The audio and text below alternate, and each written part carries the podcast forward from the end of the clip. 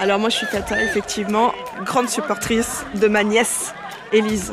Elle a 8 ans et demi. Élise fait du rugby depuis 8 mois. Alors là, elle est, elle est, elle est là, toute petite, mais euh, qui en voit déjà. Toute la famille un petit peu euh, derrière elle.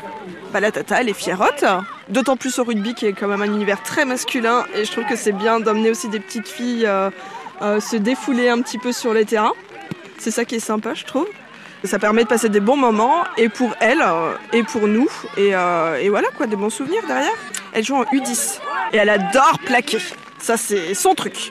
Elle aime courir, elle se débrouille pas trop mal pour une petite bichette. Mais il y a une bonne équipe derrière, donc chacun son point fort, chacun son point faible, comme on dit.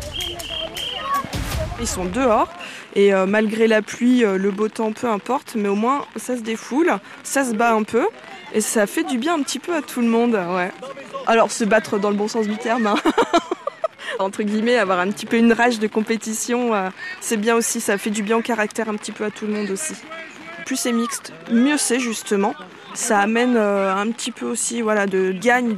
Et au contraire, ça, apprend aussi un petit peu aux garçons de laisser faire un petit peu aux filles et vice-versa, de les filles de, de venir avec des garçons, de s'entraider justement avec des garçons.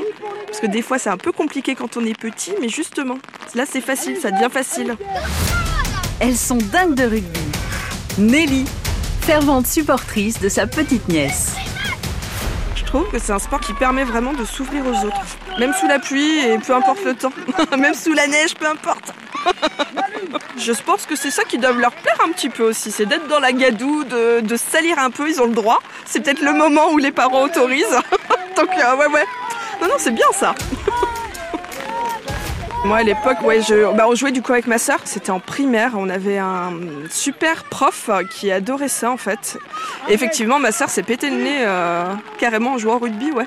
Donc elle a toujours les bosses et tout. C'est hyper drôle, quoi. Je trouve que ça reste. Et puis elle est fière de dire, ouais, mais c'est au rugby en fait. Euh, donc euh, moi aussi, je faisais du rugby et moi aussi, j'ai eu des petits bobos comme tout le monde.